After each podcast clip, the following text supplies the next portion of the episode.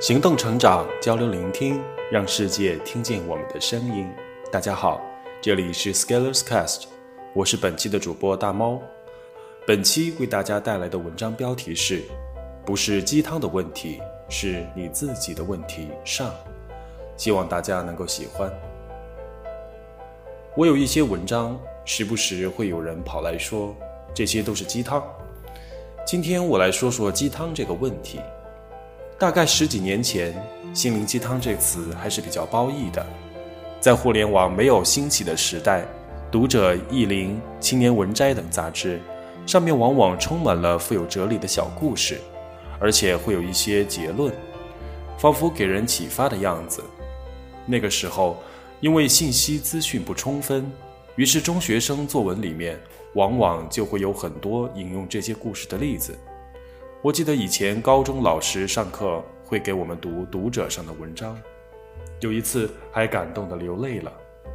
但是我却一直只喜欢看《读者》中间的那两页笑话，所以那时一直觉得自己真没品位。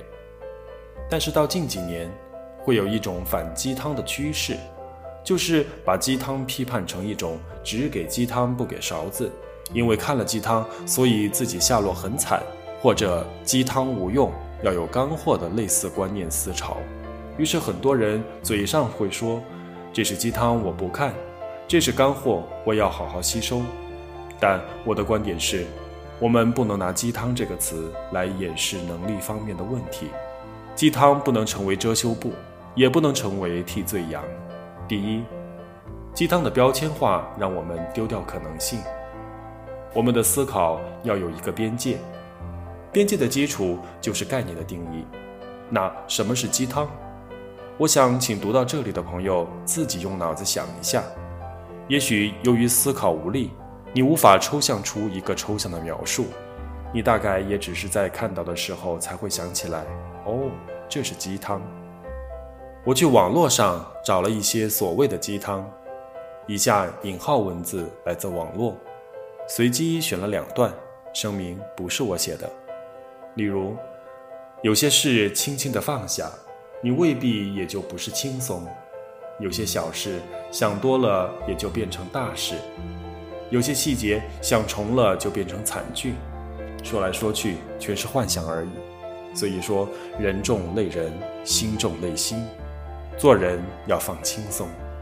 又例如，看懂一个人，一定是你在意过；看清一个人，一定是你落魄过。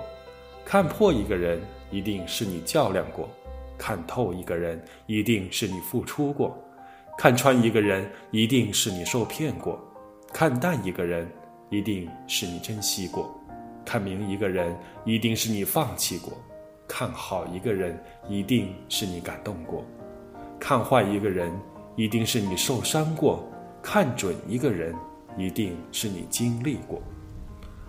我本来想多放几段。但是我实在看不下去了，看不下去是因为戳心，戳心不是因为我感动了，而是我无法容忍这种表意不清但是自绕字的表达。不过连成一段整齐的排比，在气势上看上去很有影响力，所以你会看到有许多以营销为生的人，每天早上在各种微信群里发各种类似风格的文字。这些文字有两个特点，第一个就是，如果你复制发出去拿来当早安，明眼一看就知道不是你写的。这里有个悖论：如果有文字能力的人是很难忍受这种风格的文字，样板化太强，千篇一律。我们甚至可以训练一个程序自动生成。第二个就是，文字表达风格模糊。又是读者用心理暗示制造共振感，人的心理活动很强烈，所以有时候一些模棱两可的话，我们会自己找经历往上靠。有一些人觉得星座管用，大概也有一部分这个原理。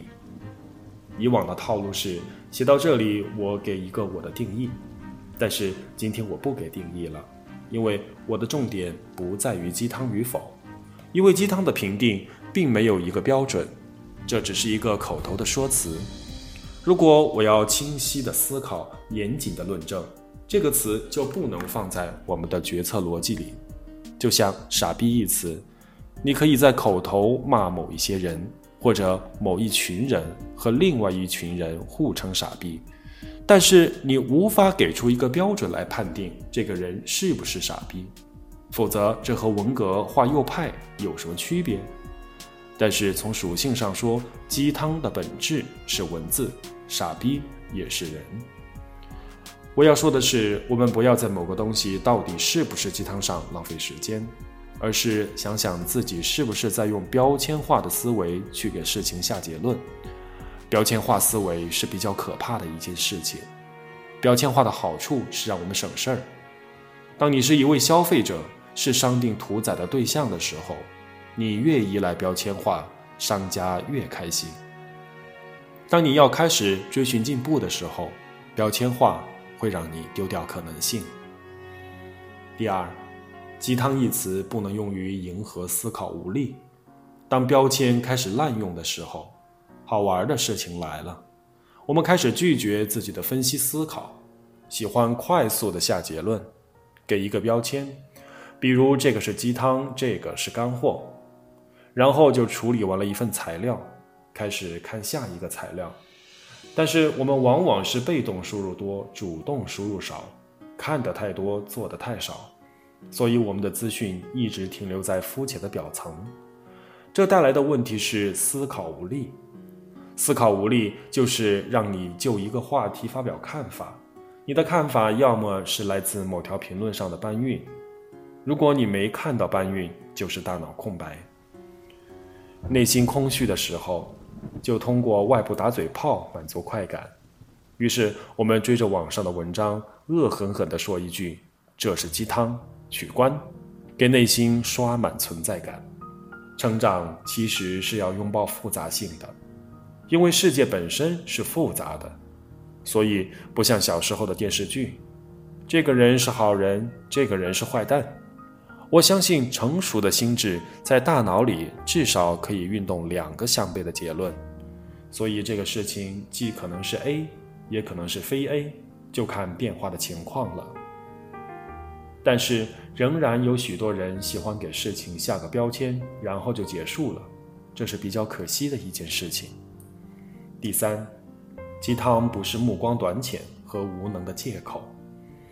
如果让我来评价一篇文章，我一般不会说鸡汤，即使要给评价，如果是写的不好的，我会说表意不清、逻辑混乱等等。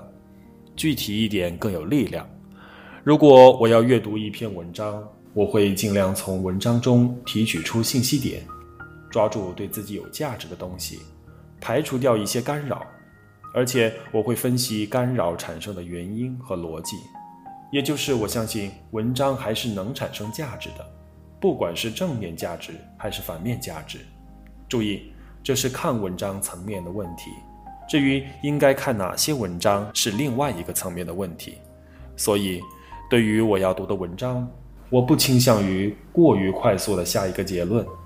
当你匆匆下了结论，很大的可能性就是你的思考已经结束了，甚至没有开始过。就我自己而言，我相信看到的文字是穿越时空的交流，所以我知道会有很多其他的可能性，而这种可能性可能是因为经验、水平、能力或者行动量的差距导致的。就是我如果自以为是一把，肯定会贻笑大方。所以，如果我要粗暴的下一个结论，说这个文字是鸡汤。那如果这是因为我的目光短浅或者无能导致的，最后我要是发现实际并非如此，就是自己打自己的脸了。世界太大了，我们知道的太少了，那些我们不知道自己不知道的，是值得我们敬畏、探索和思考的。所以我的观点是，尽量要克制自己贴鸡汤标签的冲动。因为有很多事情是我们没有体验到的，没有经历过的，但是其他人以某种形式分享出来，假使我们理解不了，然后又不知道怎么分析，那么闭嘴就可以了。否则，按照某些反智主义者的逻辑，马克思主义也可以算是鸡汤了，因为对于他们认知和改造世界没有用。但是，毕竟把中国革命都搞下来了，有什么好说的呢？很多逻辑在小处看不出荒谬，但是放大一下就很明显了。第四，鸡汤不是问题，你自己才是问题。喝了鸡汤而前途尽毁的例子有哪些？是知乎上的一个问题，比较火，变成了受害者的控诉大会。但我的观点是，如果你的受害经历是由于一条鸡汤误信，那你不在今天，就在明天也会被坑得遍体鳞伤。这是你自己的问题，而不是别人的问题。在我们成长的路上，干扰从来都不会少。如果这些干扰都会把你给误导，那你真是寸步难行啊！但是我的观点就是，遇到问题，通通到自己身上找原因。你以此心态分析一下自己的处境，往往会有一个不一样的世界。不过一开始会很难做到的，因为接受自己很烂是需要一定勇气的。好了，本期文章就分享到这里。如果对我们的节目有什么意见或者建议，请在底部留言点评。如果您喜欢我们的节目，请关注并点赞。感谢大家的收听，我们下次再会。